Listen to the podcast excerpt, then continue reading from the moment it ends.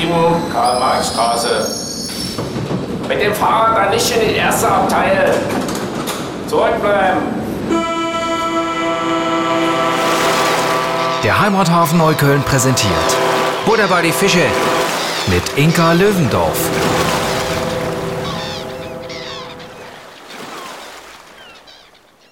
Hallo, herzlich willkommen, liebe Menschen an den Endempfangsgeräten. Wir sind jetzt wieder live im Studio des Heimathafen Neukölln und mit mir ist, und ich werde es nicht richtig aussprechen, Mohammed Khalid. Äh, Mohammed Khalid? Sag nochmal richtig. Mohammed Khalid. Oh, klingt einfach auch gleich singen sagen. Mohammed, du bist ähm, ein Stadtführer in Berlin, richtig? Genau, ja, in Neukölln. Also unter anderem, du bist vieles. Du bist äh, hier vor kurzem erst hergekommen. Du bist äh, wahnsinnig gut aussehend. Das ist jetzt doof für euch. Ihr könnt es nicht sehen. Ich werde das versuchen, euch ähm, möglich zu machen zum Nachvollziehen. Du bist äh, jung und dynamisch und du leitest Menschen durch Neukölln. Wie kann ich mir das vorstellen? Ja, also ich habe damit angefangen, als ich nach Berlin umgezogen bin. Mhm. Also, damit die uns das vorstellen, als ich nach Deutschland ankam, musste ich mich als Asylbewerber beantragen. Du kommst von wo? Ich, komm, ich bin syrischer Kurde aus Aleppo bin in Aleppo aufgewachsen, geboren, meine Eltern geboren, aufgewachsen in Aleppo. Und dann musste ich halt 2014 mein Land verlassen. Ich wurde da auf dem Weg äh, zu meinem Dorf äh, bedroht und ich durfte dann nicht zurück nach Aleppo. Und dann musste ich unbedingt meine Bildung weiter, also halt äh, führen. Und zwar, ich wollte studieren. Äh, das war nicht möglich leider an diesem Zeit. Deswegen, zum Glück, habe ich Verwandte in Deutschland. Ich habe eine Tante in Berlin, die seit äh, schon 45 Jahren in Berlin wohnt. Ach, und sie meinte, nein, du kommst zu mir, du musst dein Studium machen. Ich musste dann auf dem Visum warten äh, in mein, äh, auf meinem Dorf in Afrin, Nordsyrien. Äh, war, war leider das nicht möglich, weil es keine Botschafter da gibt. Dann bin ich dann in die Türkei eingereist, nach Istanbul, um auf dem Visum zu warten. Habe ein Jahr lang gewartet, am Ende eine Absage. Mhm. Das heißt, das Leben war auf einmal wieder zu. Ich musste einen neuen Weg finden. Und ich denke ganz normal, der Mensch sucht immer neue Wege und musste dann mit drei Freunden äh, halt das Schlauchboot-Geschichte halt machen. Also sind dann nach Esmi gefahren, Wahnsinn. mit dem Schlauchboot nach Griechenland und so weiter. Nordmazedonien. Serbien. Allein, deine Familie hier, genau. also deine Familie in Syrien, nicht hier, sondern ja. in Syrien. Okay. Und also da sind die immer noch, oder? Äh, sind äh, nicht mehr in Syrien. Also ich habe äh, meine Mutter, meine Schwester leben in Nordirak, in Hauler. Und mein Bruder wohnt in Istanbul. Mein Vater ist seit 2002 verstorben. Tut mir leid. Och, und jetzt bist du angekommen und hast gedacht, okay, ab zur Tante, Berlin. Und jetzt bist du die ganze Zeit, habe ich ja vorhin schon erfahren, in einem kurzen Vorgeplänkel, äh, sozusagen befristet hier, studierst. Ja. Tatsächlich. Und nebenher hast du dann dich diesen Menschen erbarmt, die nach Berlin kommen und keine Ahnung haben, wo es lang geht, ein bisschen unter die Arme zu greifen. Ja, das ist keine normale Stadtführung. Ja. Also normale Stadtführungen in Berlin finden nicht in Neukölln statt. Schade, ne? Das ist wirklich sehr ja. schade. Es gibt so viel zu zeigen. Ja, ja. Finde ich auch. Also im Bundeskanzleramt schnarch. Wie kann ich das buchen? Wo finde ich dich und was machst du? Es ist ein Verein, heißt Querstadt ein, ist 2014 äh, gegründet. Äh, wir haben mit äh, Stadtführung angefangen. Die hießen damals ehemalige Obdachlose, zeigen Berlin, zeigen ihr Berlin. Und das sind halt zum Beispiel Menschen, die schon mal obdachlos waren, sieben Jahre lang auf Straße und auf ihr Touren erzählen die, wie sie obdachlos geworden sind, wie sie essen bekommen, wo sie geschlafen, wie ist das Leben auf der Straße. Und dann, wie sie es geschafft haben, raus von der Straße, mhm. vorne gefunden, auch einen Job gefunden. Danach kam die Verein auf die Idee, dass die Geflüchtete es auch machen könnten. Und zwar, was sind die beliebsten Orte für Geflüchtete in Berlin oder wie werden die Geflüchtete ihr Berlin zeigen? Ich war damals in meinem Integrationskurs und dann habe ich einen Freund da gehabt, er meinte, Mohammed, ich dachte, du wolltest doch arbeiten. Ich meinte, ja, aber mit der Sprache und so weiter. Er meinte, Stadtführer in Berlin, das ist ein Angebot jetzt. Und ich meinte, ich bin seit sechs Monaten in Deutschland, wie kann ich Stadtführer sein? Und dann hat er mehr erzählt und ich dachte sofort, das ist einfach für mich. Ich habe damit angefangen. Damals meine Sprache auch war nicht ganz toll. Äh, ich war nach drei Monaten ungefähr Deutsch lernen, habe ich damit angefangen, Touren auf Deutsch zu führen. Ich hatte sehr viele Deutschlehrerinnen und Lehrer auf meiner Tour. Ich wurde so oft korrigiert, aber ich habe gelernt. Jetzt mache ich neue Fehler. Genau. Zeit für neue Fehler ist ja auch furchtbar, eine schreckliche Sprache zum Lernen. Und was ist so dein Hauptklientel? Wer kommt und, und bucht deine Tour? Es sind normalerweise ähm, ganz normale Festgruppen, zum Beispiel äh, Mitarbeiter in, in irgendeiner Firma, dass sie irgendwas Neues hier in Berlin äh, sehen möchten, eine andere Perspektive durch die Stadt. Und Neukölln ist ein Bezirk, wo viel darüber gesprochen wird, aber nie äh, Leute, die hier äh, ihr Leben genießen, zu Wort kommen. Und besonders zum Beispiel Geflüchtete. Überall hört man auch von Geflüchteten, aber dass jemand da steht und von sich selbst erzählt, das ist äh, was Neues. Ich habe bis jetzt 500 Touren gemacht, also über 500 Wow. Touren. Das ist wirklich, ich freue mich auf jede neue Tour. Das ist keine Zahl, das sind einfach Erlebnisse. Nicht alle natürlich Teilnehmer waren auch mit meinen Ansichten ähm, ja, zufrieden. Ich hatte auch Leute, die auf meiner Tour mir ins Gesicht gesagt haben, nein, ich denke, du musst zurück zu dein Heimatland gehen, um sie wieder aufzubauen. Nachdem ich erzählt habe, wie ich fast gestorben bin. Und die waren nicht mal aus Deutschland. Also äh, man muss auch damit umgehen, wenn man auch äh, Menschen auch vor mir stehen, die ich nicht mal kenne und wo ich zum, sie zum ersten Mal sehe und dann so viel Privates erzähle und dann noch ein Feedback, also so, so ein Feedback kommt. Und ich denke, wir machen die Tour nicht nur für die Menschen, die auch unsere Ansichten teilen, sondern für die auch eine andere Meinung haben. Absolut. Ich meine, das ist ja dann schon mutig, dass sie überhaupt dahin kommen und sich dem aussetzen und nicht sagen, ich setze mich in einen Reisebus und fahre. Weißt du, von oben in der zweiten Etage guckend durch die Stadt. Finde ich ja auch schon mal gut. Aber das ist toll, du hast total recht. Das ist natürlich eine Wahnsinnsbegegnung, in der du aber ja dann auch nochmal aufgrund deiner Sprache und Herkunft ganz andere Orte zeigen kannst, ne? als jetzt jedem so direkt zugänglich sind. Hast du denn hier einen Lieblingsort? Also in Neukölln so ein. Tatsächlich, Neukölln allgemein finde ich sehr interessant. Ähm, es ist einfach ein Bezirk, was immer neue Gesichter hat. Also es war auch so damals, also durch meinen Tun habe ich auch natürlich die Geschichte auch gelernt, dass Neukölln auch damals Rixdorf hieß und von den ersten Religionsflüchtlingen, die nach äh, Deutschland kamen.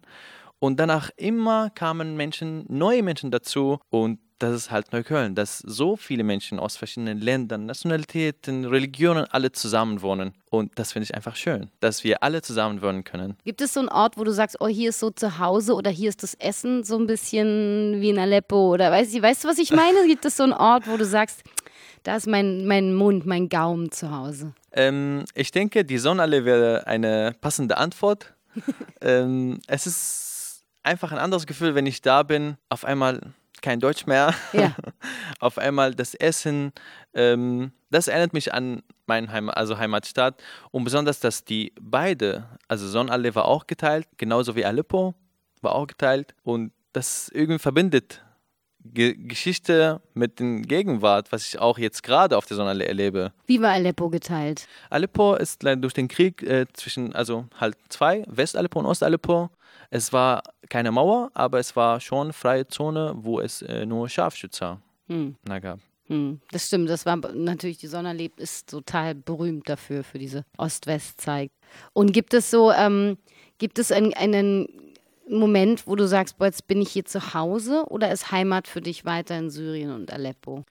Ähm, Heimat für mich ist ja keine Gebäude, keine Steine, sondern Menschen, die diese Gebäude schöner gemacht haben. Und leider meine Familie, Freunde sind nicht mehr da, wo sie, äh, wo ich sie gelassen habe.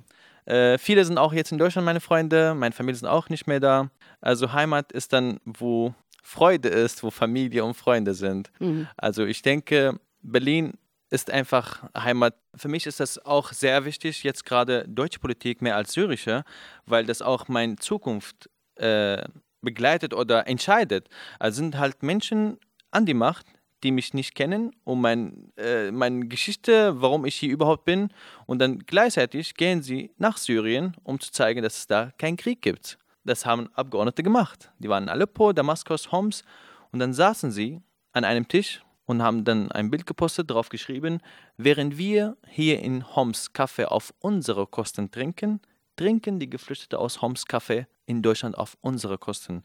Und wenn ich mir das sehe, es gibt so tausende Vereine in Deutschland, die das Zusammenleben hier in Deutschland verstärken und gleichzeitig gibt es sogar Politiker an die Macht, die das Zusammenleben in Deutschland kaputt machen wollen.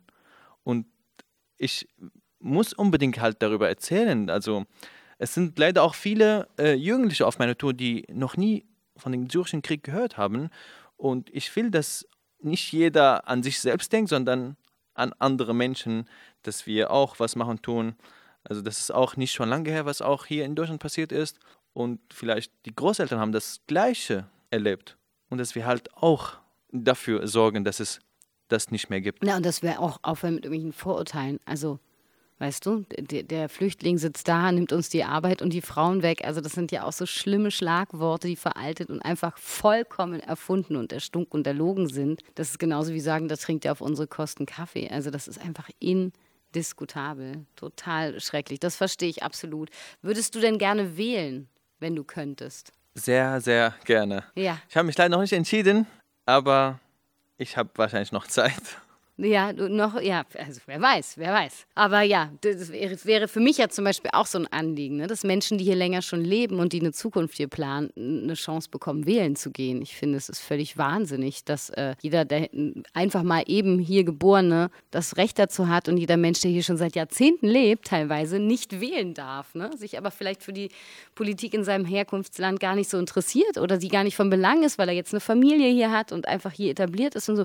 Das finde ich ist auch nochmal eine eine, spannende Frage, ne? warum das so sein muss, wie das ist. Ich würde dir gerne meine Stimme geben, dann hätte ich nicht die Qual der Wahl, sondern du müsstest dich dann irgendwann entscheiden und ich glaube, du würdest eine gute Entscheidung treffen. Was ist das, was, was sozusagen also wie kriegst du jetzt Nachrichten aus Syrien oder was, was ist deine Informationsquelle, um zu wissen, wie es dort gerade überhaupt aussieht und was da passiert? Also es ist auf jeden Fall nicht äh, halt staatliche äh, Sendungen, die in Syrien sind. Natürlich auch, also ich habe Verwandte, ich habe immer noch Freunde, die in Syrien leben. Und äh, zum Glück, also meine Stadt äh, ist wieder dann ein Teil, es ist nicht mehr Ost und West, aber trotzdem, wo mein Opa wohnt in Nordsyrien, es ist leider immer noch Krieg und äh, das ist halt schwierig, wenn man hier dann alles Mögliche erleben darf und dann gleichzeitig denkt an die Familie, die da in Kriegsgebieten wohnen.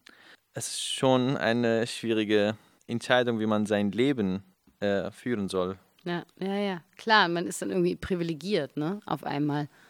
Und andererseits ist es auch richtig, dass du bist den Weg gegangen, ne? Das ist sozusagen dein Weg jetzt. Das verstehe ich und es ist ja ein mutiger Weg. Gab es so einen Moment von totaler Angst und Verzweiflung? Ich denke, auf äh, dem Weg nach Deutschland, wo man mit 55 anderen Menschen in einem 7 Meter Schlauchboot sitzt, wo der Motor nicht mehr funktioniert, Mitte vom Mittelmeer, wo es keine andere Hoffnung gibt, da zu sitzen und im Hintergrund die Kinder, die geweint haben. Ich denke, das war der größte Moment, wo ich mir gedacht habe, warum habe ich das gemacht? Aber das ist halt das Leben. Immer neue Wege finden, auch wenn es schwierig ist. Aber so in Istanbul bleiben wie jetzt einer von deinen Brüdern, das war keine Option. Äh, das war für mich besonders also sehr schwierig, da ich nur drei Monate äh, Visum hatte. Also nach drei Monaten war ich dann sowieso illegal da und ich wollte nicht mal. Das Ding ist, ich wollte nur meinen Opa besuchen und nach einem Jahr, acht Tagen war ich dann in Deutschland. Das war gar nicht klar. Ich wollte niemals meine Stadt verlassen. Ich war sehr glücklich da. Meine Familie, wir hatten eine Wohnung, ich hatte Freunde da. Und auf einmal halt dürfte ich dann nicht zurück. Und dann auf einmal eine neue Entscheidung war, Visum nach Deutschland. Ich war dann in der Türkei, obwohl da auch keine Option gab. Äh, das war auch keine Option von mir. Nach einem Jahr da und dann auf einmal kein Visum, dann neue Entscheidung. Also das Ziel war irgendwie zu meiner Tante und deswegen halt wollte ich dieses Ziel verfolgen. Verstehe. Es hat äh, drei Jahre gedauert, dass ich an die Uni gekommen bin, aber am Ende hat es geklappt. Und das gibt dir immer noch keinen Dauerstatus. Ne? Das ist so, du bist jetzt Student, du kannst immer gucken, drei Jahre, drei Jahre, drei Jahre. Hast du Freunde, bei denen du Angst hast, dass sie abgeschoben werden könnten? Ich habe äh, Freunde äh, aus Afghanistan. Also ich bin gerade auch in äh, Stasi-Gefängnis äh, aktiv. Da ich mache Tandem-Seminare da mhm. mit Zeitzeugen, die auch da im Stasi-Gefängnis äh, festgenommen wurden. Mhm. Und äh, es ist halt politische Verfolgung damals und heute. Also das Projekt heißt Histories Together und wir zeigen dann auch Schüler, dass der DDR immer noch da ist, aber halt nicht in Deutschland. Wow. Und das äh, können dann Klassen angucken, oder wie Genau, ist das? ja. Okay. Also früher haben wir das auch natürlich in dem Museum gemacht, da Gedenkstätte ja. Hohenschönhausen. Jetzt machen wir das online, aber ich hoffe bald wieder. Ja, ja. Deine Touren, war das schlimm eigentlich zu Corona? Ja, Weil also wir haben konnte das noch die ganze Tour für das ganze Jahr abgesagt. Leider. Das war Kommt schwierig. Wieder. Aber ich freue mich sehr, dass ich wieder neue Menschen Neukölln zeige. Cool. Sehr gut. Und was studierst du jetzt eigentlich? Ich studiere der, an der TU Maschinenbauingenieur. Sehr gut. Endlich ein Ingenieur, ein Ingenieur. Und ähm, jetzt habe ich mir lauter Fragen hier. Ist, ähm, und wenn ich jetzt in so einen Laden gehe, ja, in so einen arabischen Laden, nehmen wir mal so einen Nussladen, alles Mögliche rundherum, so leckeres Süßes, ja, weil ich mag so Süßes. Was ist so eine Spezialität, wo du sagst, das musst du gegessen haben? Halaut Jibin. Oh Das ist das so lecker. Leckerste, was ich jemals gegessen habe. Was ist das? Das ist eine äh, gerollte, gerolltes Ding. Äh, in der Mitte ist einfach Quark und da drauf ist Pistazien. Aber das muss man schon gegessen haben. Das muss man gegessen haben. Ich finde, das sollten wir gleich noch essen gehen. Es klingt, äh, klingt schon gut, wenn du es sagst. Ich kann es gar nicht aussprechen. Aber das ist immer so mein Rätsel, weißt du, wenn ich in diesen Läden stehe, dass ich so denke, Gott, ich möchte eigentlich alles hier probieren, aber ich weiß gar nicht, wo ich anfangen soll. Es sieht alles toll aus, besonders die Sachen ne, mit Nüssen und so. Oh. Und dann denke ich immer so, ich, ich brauche jetzt irgendeinen Fachmann oder eine Fachfrau, die sagt, das nicht, das ist so, hm, aber das ist super und das ist auch gut und das ist äh, sehr würzig, aber so, ne? Vielleicht mache ich bald kulinarische Touren. Mal gucken. Das, da wäre ich sofort dabei. Essen mit einem Fachmann. Das wäre so, das wäre eigentlich meine Wunschtour. Mal so richtig, ne, mit jemandem da durch diese Läden ziehen, der sagt, das ist ein, ein starker Kaffee, den kannst du aber auch so oder so trinken. Weißt du, wenn man so, wenn man bei einmal bei den Frauen war aus der Türkei, da aus, aus äh, Jereza, glaube ich, heißt der Ort, und dann hat man diese, diesen türkischen Tee, so diesen richtigen, weißt du, und die wissen, wie man den zubereitet und so. Das ist so irre, das mal zu Ja. erleben. Ja. Das kann ich nicht, hat mir nie jemand beigebracht. Ich denke, du? das passt zu Neukölln. Das ist genau, das wäre Neukölln. Also meine Wunschtour ist mit dir die kulinarische Entdeckungsreise zu machen. Da würde ich mich wahnsinnig drüber freuen. Und ich, ich danke dir, dass du Neukölln so liebst, wie ich es auch tue, und dass du den Menschen das hier zeigst und äh, Touren machst. Die sind wie lang ungefähr, dass man sich darauf einstellen kann? Eine normale Tour für Erwachsene geht dann zwei Stunden. Mhm. Äh, die Kindertouren machen wir auch in, seit ungefähr einem Jahr und äh, dauert anderthalb Stunden. Es ist weniger Politik, aber mehr ähm, Mehr Spielplätze. mehr, mehr. es gibt tatsächlich ein Spiel, wo wir auch zeigen wollen, dass wir alle diese, dieses Unglück erleben könnten, dass wir auf einmal alles verlassen müssen und auf einmal irgendwo anders sind, die Neue oder der Neue äh, sein und auf einmal damit umgehen sollen. Und dann fragen wir zum Beispiel auf der Tour, wer ist schon mal umgezogen? Wer hat schon mal die Schule gewechselt? Wie war es für dich, als du in der neuen Klasse warst? Was hat, äh, was hat das Ankommen halt erleichtert? Und dann komme ich zu meiner Geschichte, ich muss das auch machen. Also wir sind irgendwie alle gleich, wir hatten einfach nur andere Schicksal. Ja, andere Voraussetzungen. Ich äh, finde es auch wahnsinnig mutig, was du erzählst und immer wieder unglaublich. Und ich danke dir für deinen, deine, deinen Frohsinn und dein Strahlen. Ist Theater für dich eine Sache, die du anguckst, schaust, kennst, was, was dir vertraut ist? Ich hatte leider keine direkte Kontakt mit Theater, also auch in Syrien nicht. Ähm, es war mehr Politik eigentlich. Also ich habe mich sehr für Politik interessiert, äh, besonders, dass ich äh, paar Erinnerungen auch in, in, ins Gedächtnis kommen, dass ich als vierte Klasse zur Schule ging und meine Mutter mir gesagt hat, äh, ja, bitte kein Kurdisch in der Schule sprechen, das ist gefährlich. Und als Kind denke ich mir, warum? Ist doch eine Sprache. Warum darf ich meine Muttersprache nicht sprechen? Und dann mit der Zeit kommt dann halt das wieder und dann denke ich mir, warum haben wir das akzeptiert? Und dann habe ich mich hier auch in Berlin äh, zum ersten Mal in einer kurdischen Tanzgruppe als Mitglied gemacht und dann zum ersten Mal fühle ich mich mehr zu Hause in Berlin als in Aleppo. Wahnsinn, das ist total schön. Das höre ich total gerne. Siehst du, und da ist jetzt Musik und, äh, und Tanz und das ist ja. schon, da ist ja schon Theater. Das ist es ja schon. Und ähm, gibt es so grundsätzlich etwas, wo du sagst, boah, das ist was, was in Berlin einfach fehlt? Ich denke, ich bin äh, sehr, sehr zufrieden mit, äh, was gerade in Berlin äh, ja gerade so abgeht. Allgemein natürlich auch, die Wohnsituation ist sehr schwierig. Ich habe äh, in Neukölln damals, also als ich nach Deutschland ankam, acht Monate gewohnt bei meiner Tante. Äh, obwohl ich da sehr, sehr glücklich war. Ich musste nichts machen, nicht einkaufen, nicht kochen, nicht nur lernen und schlafen. Aber das wollte ich nicht. Ich wollte mehr machen. Ich habe eine Wohnung gesucht. Nach acht Monaten habe ich das gefunden. Ich habe, äh, und ich wohne immer noch seit vier Jahren in Einzimmerwohnung im Bezirk Marzahn.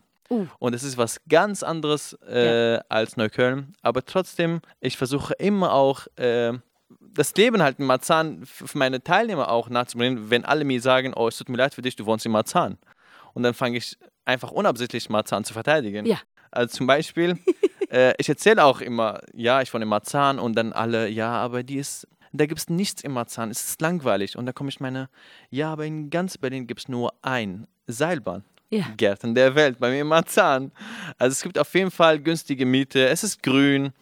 Äh, trotzdem wollte ich ja auch umziehen. TU ist sehr weit weg. Ja. Und äh, nächsten Monat bin ich dann woanders. Ich Wow. wohne in einer WG mit einem Freund in Langwitz. Ah, das ist super. Oh, Langwitz. Es wird ja immer besser. Ich glaube, du hast am Ende mehr Ahnung als äh, von Berlin als jeder Berliner. Äh, du wirst dann alle Bezirke einmal abgeklappert haben. Aber das finde ich sehr schön, was du sagst. Das heißt, du könntest dir auch vorstellen, irgendwann die äh, Marzahn oder die Langwitz-Tour zu machen? Äh, ich habe mir auch äh, gedacht, aber ich fühle mich irgendwie hier mehr. Also ich, es ist ja einfach gemütlich hier in Neukölln. Äh, ich fühle mich nicht fremd. Ja. Und das gefällt mir. Also ich hatte dieses Gefühl leider nicht am Anfang, als ich schon ankam. Ich war in Brandenburg in Forst-Lausitz, genau an der Grenze zu Polen. Ui. Und äh, da war halt ganz anders. Da ist in Forst ist sehr vieles sehr, sehr anders. Da gebe ich dir recht. Ich war auch mal in Forst. Auch ich habe mich da nicht zu Hause gefühlt und äh, meine Voraussetzungen waren nochmal andere. Also da äh, bin ich total bei dir. Das stelle ich mir auch immer wahnsinnig. Also da könnte man ja auch wahrscheinlich noch 500 Bücher darüber schreiben. Die Perspektive von Flüchtlingen, die an irgendwelchen Rand, Rand, Randgebieten von Brandenburg landen und nirgendwo da wegkommen und nichts weiter kennen als das Flüchtlingsheim, in dem sie leben und äh, schrecklicherweise noch fünf Nazis um sich rum. Also das ist ja wirklich so, mm, da möchte ich gar nicht wissen, wie sich das anfühlt. Mm, Was ist so dein größter, allergrößter Wunsch? Persönlich und allgemein. Ähm, als 18-Jähriger, der seine Familie gezwungen verlassen hat, mein Wunsch wäre, wieder mit meiner Mutter, mit meiner Schwester und Bruder zusammen zu wohnen. Äh, das war nicht meine Wille. Natürlich auch wollen viele als 18-Jährige auch die Wohnung, also das Zuhause verlassen, aber das war irgendwie nicht mein Wunsch und äh, ich würde gerne das nochmal erleben. Also ich denke, natürlich, also jeder hat halt, also ich wollte niemals nach Deutschland kommen, aber es hat sich so ergeben. Und wenn es in Syrien für mich auf mein Leben auch, also auch Sicherheit gibt, dann natürlich gehe ich zurück. Aber ich will jetzt nicht. so. Also Berlin gefällt mir. Warum soll ich zurück? Also dieses Muss, dass die alle müssen da bleiben, wo sie hingehören. Das finde ich halt, äh, also meiner Meinung nach natürlich falsch. Ähm, deswegen, ich versuche auch meine Ansichten zu teilen und trotzdem auch annehmen halt, was für Meinungen sie Ja, haben. vor allem, es stimmt ja nicht. Also ich meine, weißt du, jetzt, ich, ich war gerade in Paris und habe äh, la- lauter Deutsche besucht, die da als Architekten arbeiten in Paris. Keiner von denen wird sagen, sag mal, geht doch mal zurück nach Deutschland. Was macht ihr denn hier in Paris? Weißt du? Nö, das sind halt Architekten, die arbeiten in Paris, egal wo sie herkommen. Einer kommt aus Belgien, zwei kommen irgendwo aus Deutschland, völlig legitim, ne? Aber in deinem Fall ist das so interessant, weil das hat nicht mehr, es hat ein anderes, es wird anders gelabelt. Du bist halt dann nicht irgendwie ein Mensch, der du ja bist, der sich hier engagiert und integriert ist, der sich bemüht und sich ein Leben aufbaut, sondern bist gelabelt als der Flüchtling, der gefälligst zurückzugehen hat in ein immer noch Kriegsgebiet mit einem Ausnahmezustand, in dem junge Männer einfach mal gefährdet sind. Also da sind, sind auch junge Frauen gefährdet und Kinder und jeder Mensch. Aber so, das ist für mich nochmal so eine Idiotie, die nur aus einer völligen Unwissenheit oder Arroganz kommen kann, ne? einem Unverständnis oder einer Empathiefreiheit, wo man was gar nicht nachvollziehen kann. Diese Idee, ich glaube, jeder Mensch, der eine Heimat hat, und ich schätze mal, das war deine Heimat, die loszulassen, ne? so also das war deine Gefühlsheimat, deine Muttersprache und so, das nimmt man natürlich zum Glück mit, aber irgendwie, weißt du, das ist ja was, der Geruch, der Geschmack, das, was es auf der Straße gibt und so, das wegzulassen und zu verlieren, das ist so ein harter Bruch. Also es gibt ja genug, genau was du auch gesagt hast, Bücher aus der Geschichte, äh, Zweiter Weltkrieg, wo Leute wie Stefan Zweig aus dem Exil schreiben und sagen, ihnen ist der Boden weggenommen unter den Füßen so. Also das ist irgendwie was, das hat, ich weiß nicht, ob Leute dann solche Bücher nie gelesen haben, was mit Bildung vielleicht zu tun oder was mit, mit äh, Arroganz und Unwissenheit. Und auch natürlich mit Angst, ne? Diese Angst ist immer da. Genau, das ist genau auch, wo auf einmal in einer kleinen Stadt, Forstlaut zum Beispiel, 20.000 Einwohner, auf einmal drei gebäudige Flüchtlingsheim gebaut wurde. Und auf einmal mussten halt die Einwohner da das akzeptieren und wir mussten auch uns integrieren. Integration, meiner Meinung nach, geht von einer Seite, die sich integriert, aber gegenüber sollte eine Seite geben, diese Seite zu helfen. Allein passiert keine Integration. Und wir waren da alleine offiziell, Ende von Deutschland. Danach gab es Polen. Und dann mussten wir uns halt integrieren. Alleine. Ohne eine Hand und einen Austausch. Ne? Natürlich, so, das kann gar nicht funktionieren. Also das ist für mich auch ein Rätsel, was, wo Integration funktionieren soll, wenn du eine Klasse hast mit 98 Prozent Ausländeranteil. Wo sollen die sich denn in Berlin integrieren, die Schüler? Gibt da noch zwei, einer kommt aus Russland und der andere kommt aus, ich weiß nicht woher, weißt du. Und dann sitzen diese Schüler da und sind so ein bisschen, ich denke immer, Kinder, die können sich nirgendwo integrieren, die haben doch gar kein Role Model und kein Beispiel.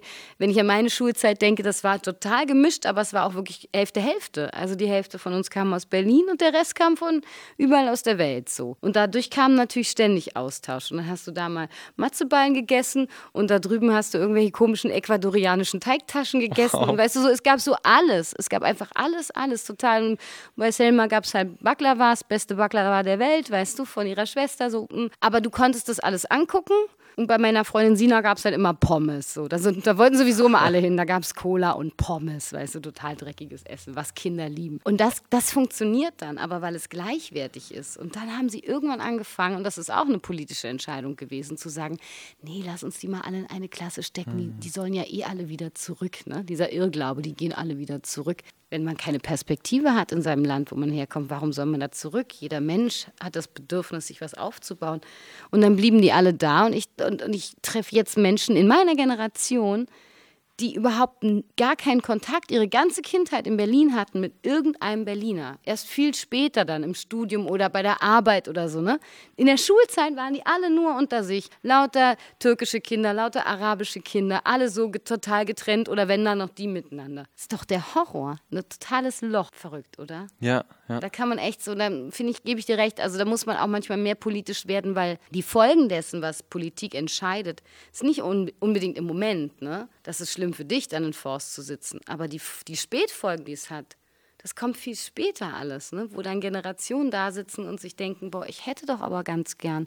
Und wo vielleicht auch zwei, drei Kinder aus Forst sich denken, ich hätte ihn aber voll gern mit dem Fußball gespielt oder den kennengelernt oder so. Ne? Und wenn es aber nicht angeboten wird und es gibt kein Zusammenkommen, dann kann es nicht stattfinden. Das sehe ich, das sehe ich genauso. Das ist echt übel. Und dann passiert auch diese Angst eben, ne? dass man sich denkt, was essen die da? Was machen die da? Warum hängen die da die Wäsche so auf? Ne? Denken sich dann alle auch, das ist auch was ganz Normales, dass auch auf einmal die Einwohner da äh, so viele neue Gesichter sehen. Und natürlich auch. Not, also ja. für mich war das irgendwie, ich freue mich sehr, ich bin endlich angekommen, nach einem Jahr angekommen.